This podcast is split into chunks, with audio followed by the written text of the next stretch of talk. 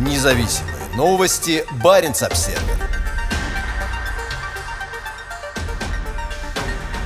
На военном параде в Мурманске представили новую береговую РЛС и ракетный комплекс. В военном параде 9 мая в Мурманске впервые приняли участие береговой ракетный комплекс «Бал» и береговой комплекс радиоразведки «Монолит-БР». Оба могут быть развернуты у границ Норвегии. На военный парад в центре Мурманска, посвященный 9 мая, собрались тысячи людей. Им были представлены самые грозные образцы тяжелого вооружения и военной техники Северного флота, самого мощного из четырех российских флотов. При этом представленные вооружения несколько отличались от предыдущих лет. Судя по кадрам видео видеосъемки в этом году на параде не было беспилотников. В этом году на параде не было беспилотников, арктических снегоходов и зенитных ракетно-пушечных комплексов «Панцирь-С-1». Вместо них в параде участвовало несколько других видов техники, в том числе два береговых ракетных комплекса «Бал». В 2019 году эти ракетные комплексы были впервые развернуты в районе норвежской границы. С полуострова Средний на побережье Баренцева моря ракеты способны поразить радар «Глобус-2» в норвежском Вардио всего за несколько секунд. Предполагается, что эти комплексы хранятся в ракетном дивизионе 356-й береговой ракетно-артиллерийской бригады Северного флота в Снежногорске, к западу от Мурманска. В параде также приняли участие новые береговые комплексы радиоразведки «Монолит-БР». Сам комплекс был представлен общественности в 2019 году. Предполагается, что они поступили на Северный флот совсем недавно. «Монолит-БР» предназначен для загоризонтного обнаружения и сопровождения надводных кораблей и низких низколетящих воздушных судов. На параде в Мурманске были также задействованы береговые ракетные комплексы «Бастион-П» и зенитные ракетные комплексы С-400. В отличие от предыдущих лет, в параде не участвовали зенитные ракетно-пушечные комплексы «Панцирь С-1». Известно, что они используются российскими войсками в Украине. В Украине используется и другая военная техника Северного флота,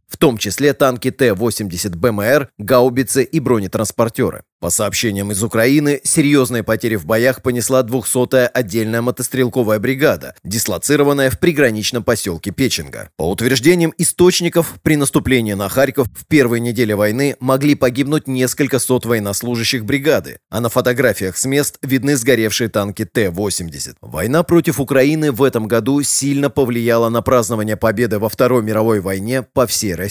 В Москве президент Путин обратился к своим военным, воюющим в Украине, сказав, что они сражаются за родину, за ее будущее, чтобы в мире не было места палачам, карателям и нацистам. Он сравнил сегодняшнюю войну со Второй мировой, а воюющих в Украине солдат с советскими солдатами, сражавшимися с нацизмом. В своей речи на параде в Мурманске командующий Северным флотом Александр Моисеев также подчеркнул, что Россия сейчас ведет борьбу с нацизмом. Сегодня солдаты и офицеры российской армии, выполняя свой воинский долг, находятся на переднем крае борьбы с последователями нацизма, надежно защищают национальные интересы России в ходе специальной военной операции на Украине, сказал он собравшимся. «Желаю доброго здоровья, счастья и новых свершений во имя Родины», – провозгласил Моисеев. Адмиралу вторит губернатор Андрей Чибис. К сожалению, и сегодня нашим войскам, нашему народу опять приходится бороться с нацизмом. Но я убежден, что наши защитники, сегодняшние бойцы, достойны воинов-победителей, и победа будет точно за нами. Незадолго до этих слов губернатор встретился с бойцами Росгвардии, вернувшимися домой в Мурманск из Украины. Вы достойные наследники победы. Наши соотечественники, которые сегодня ведут борьбу с проявлениями нацизма и защищают интересы нашей страны и ее жителей, заявил Чибис. Губернатор активно и открыто поддерживал войну с самого ее начала. Но сейчас Чибис, похоже, уже не так сильно выступает за войну. Он больше не ездит по региону с буквой Z на груди и не использует этот символ войны на своих страницах в соцсетях. До недавнего времени практически все его посты в ВК и Телеграме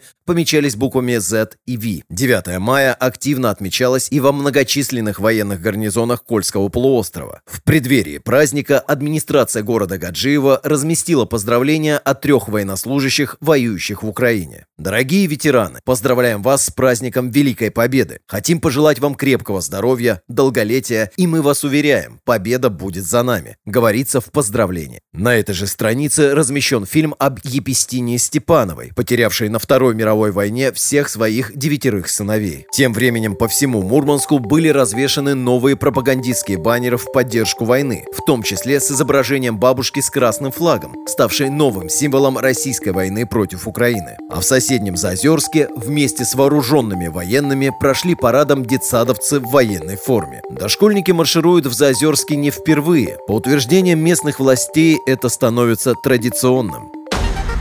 Независимые новости. Барин обседный.